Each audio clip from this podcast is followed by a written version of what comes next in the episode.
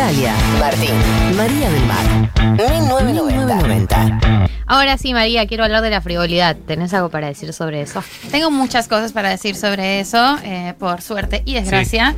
Eh, en esta oportunidad voy a decir solo una, eh, o solo un par, chiquitas. Eh, pero sí, es uno de mis temas favoritos, la frivolidad, porque además es como un insulto que me dicen un montón, ¿no? Como, qué frívola, qué frívola que sos. ¿Hay gente que Yo- te dice eso? Hay gente que me dice En que soy calle, frívola. ¿no? eh, Eh, frívola.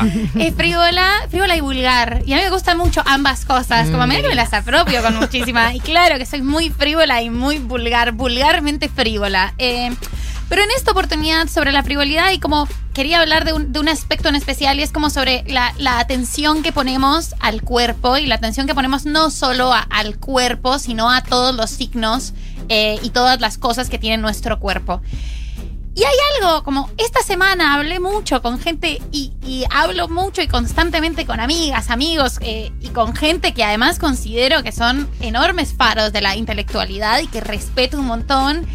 Y hablo mucho sobre ropa, piel, pelo y hablo sobre esa cantidad de cosas. Y hablo mucho sobre esto, ¿eh? Y creo que mucha gente y todo el mundo habla sobre esto, pero siempre es como una conversación muy privada, porque por supuesto no podemos estar hablando y ventilando todo el tiempo sobre lo que nos preocupa, tener la cara de cierta forma, que el pelo esté de cierta forma, eh, qué nos ponemos, qué no nos ponemos, dónde hay ropa barata, dónde no hay ropa barata.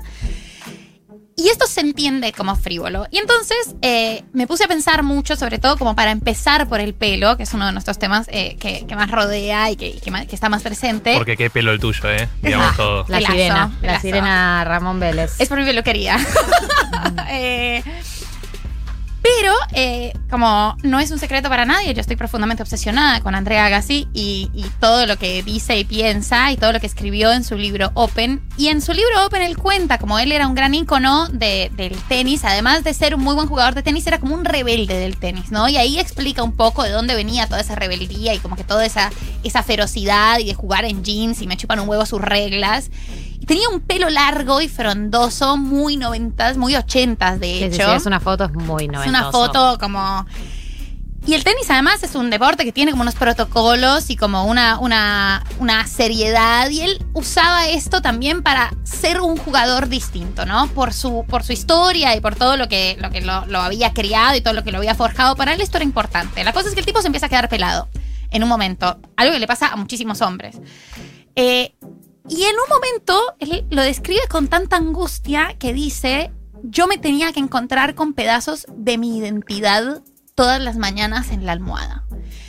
Y es algo que parece muy pelotudo, y es algo que parece muy pelotudo para la mayoría de la gente, que son como estas formas del cuerpo, más allá de los mandatos, como no vamos a redundar en que sí hay unos mandatos eh, estéticos sobre nuestro cuerpo, sino sobre nosotros y nosotras no elegimos tanto lo que es importante para nosotros y nosotras sobre cómo nos vemos. Cuando nos paramos frente al espejo y nos reconocemos, eso no es un acto del todo voluntario. Yo no me reconozco por ciertas cosas que yo elijo. Yo simplemente me reconozco por esas cosas.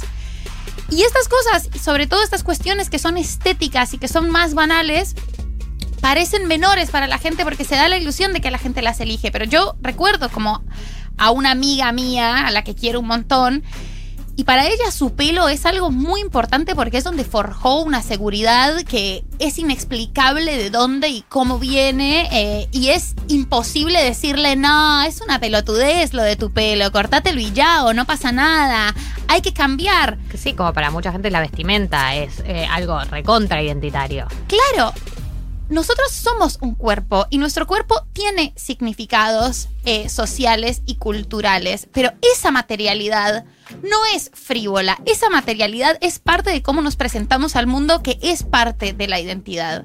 Hay que sacarle como este, este condimento de que el mundo intelectual es un mundo relevante y el mundo terrenal y material de cómo nos vemos y cómo nos sentimos es algo tonto y, frívolo y que no importa. Importa, importa muchísimo, importa muchísimo más allá de los mandatos, como no quiero redundar en que es obvio que nuestros cuerpos están normados de ciertas formas y que es mejor vernos de una manera o de otra, sino que no elegimos tanto lo que nos hace a nosotros y lo que nos hace reconocernos frente al espejo.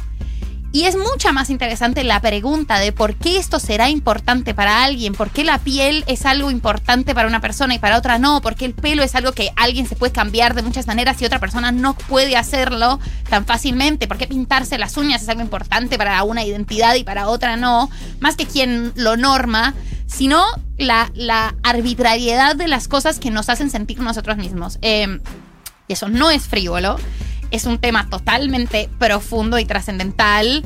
eh, al que hay que darle una importancia y hay que, dar, hay que darle una comprensión. O sea, nunca más, eh, por favor, volver a escuchar el, ay, qué superficial o esto, esto no es tan importante, esto que te pasa no es tan importante.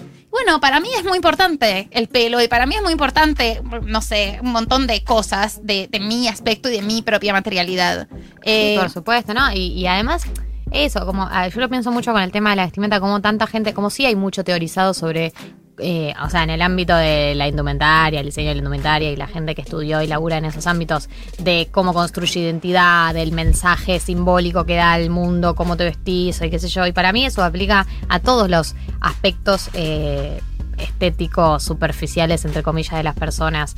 Eh, para muchas personas habla de quiénes son eh, muchos de esos eh, aspectos y del mensaje que querés dar, ese primer mensaje, ese primer encuentro con alguien, incluso si no tenés la chance de ir más allá en la profundidad con alguien, es el único mensaje que tenés para dar sobre, sobre vos y por ahí te importa. Pero además de, de lo que sos para los demás, hay algo, hay como un proceso interior identitario de, de qué necesitas vos para reconocerte frente al espejo. Para hagas ir al pelo y el chabón tuvo que hacer todo un duelo tremendo, no solo porque se presentaba así, sino porque era lo que, lo que él sentía que lo hacía. eh, una persona valiosa, una persona distinta. Para mi amiga también es su pelo, como hay todo, igual leí toda una cuestión profunda con el pelo, pero no es voluntario, no se elige eso. No elegimos las cosas de nosotros que nos hacen nosotros. Y eso es algo muy bello y muy trágico al mismo tiempo. Eh, hay para cerrar una frase de Tony Curtis que a mí me gusta mucho, que es, no le puedes pedir a un pez que no nade porque es lo único que hace de él, él. Además de, por supuesto, no puedes pedirle a las personas que cambien. Lo más interesante de esta frase es, ¿qué carajo hace de vos vos? ¿No? Como, y no sé si lo podés encontrar, pero evidentemente no lo elegís. Es simplemente algo de vos que te, que te identifica y que te forja, que es arbitrario y que es así. Y sí, no hay que, poder- no hay que batallar contra lo que no podemos elegir. Este fue el dilema incómodo del día de hoy. Es muy esclarecedor como siempre, María. Me voy pensando. No me voy todavía, pero en 15 minutos cuando me vaya me voy a ir pensando. Me encanta. Quiero que todos piensen, o sea, quiero que mientras estén ahí con la mopa piensen, ¿con qué me identifico de mí misma?